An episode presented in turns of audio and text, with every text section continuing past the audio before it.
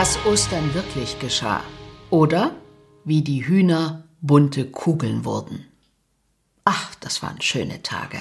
Aber nicht, als sie mit dem Bollerwagen auf dem Hof der Ostereier-Anmalfabrik eintrafen. Da war es natürlich schrecklich anstrengend. Plötzlich gab es nach all den Tagen der Langeweile so viel zu tun.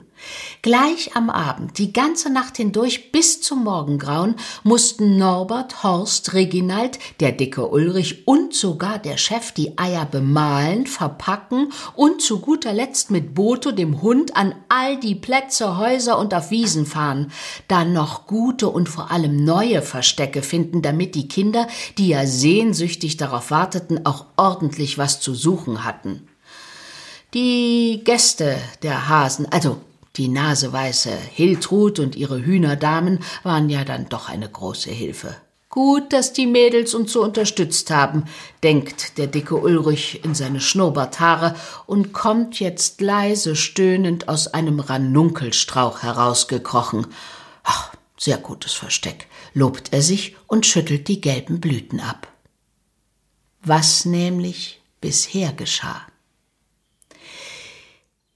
Die Hühnerdamen hatten sich ja mehr oder weniger selbst eingeladen, oder besser gesagt, sie waren einfach auf den Wagen gehopst und mit auf den Hasenhof gekommen.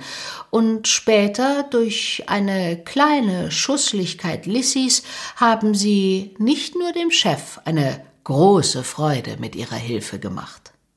Lissy war nämlich ganz aus Versehen oder ehrlicher gesagt, weil sie wieder träumte, in der Ostereieranmalfabrik in eine Schale mit grüner Farbe gehopst.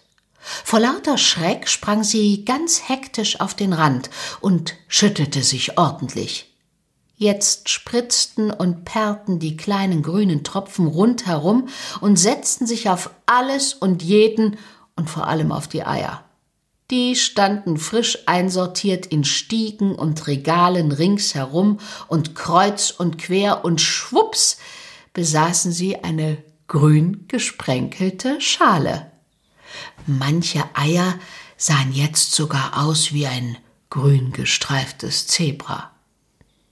Der Chef bekam große Augen und staunte. Das war doch die Idee.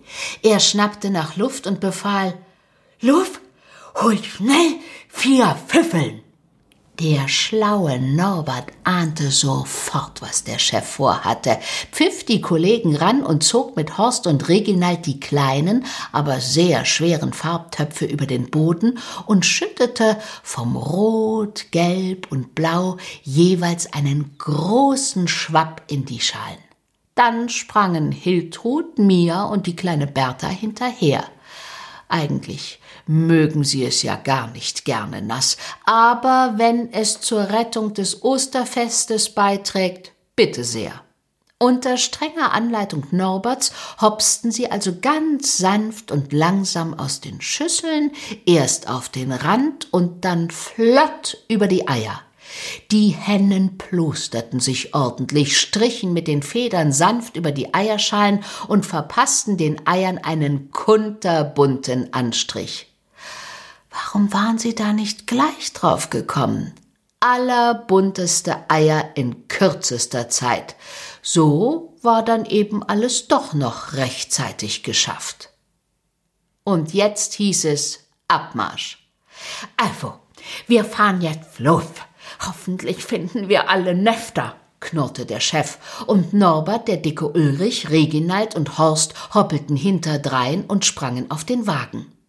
Boto, der treue Hofhund, schüttelte seine Lefzen, setzte sich ganz langsam, aber kräftig ziehend in Bewegung, und alle drehten sich zum Abschied noch einmal freundlich winkend zu den Hühnerdamen um. Doch was war das? Oh nein, da stehen vier dicke, bunte Kugeln mit einem roten Kamm auf ihrem Hof eine rote, eine grüne, eine blaue, eine gelbe. Einfach weiter winken, flüstert Norbert, ja nichts anmerken lassen. Die anderen Hasen können sich ihr Lachen kaum verkneifen, heben ihre Pfoten, wackeln mit den Löffeln und winken ein letztes Mal. Boto ist jetzt in Fahrt gekommen und sie entschwinden hinaus auf die alte Allee. Die Hühnerdamen freuen sich sehr über diese Verabschiedung, heben ihre Flügelchen und winken heftig zurück. Ganz die alte Schule, kommentiert Hiltrud, und alle wackeln wieder zurück auf den Hof.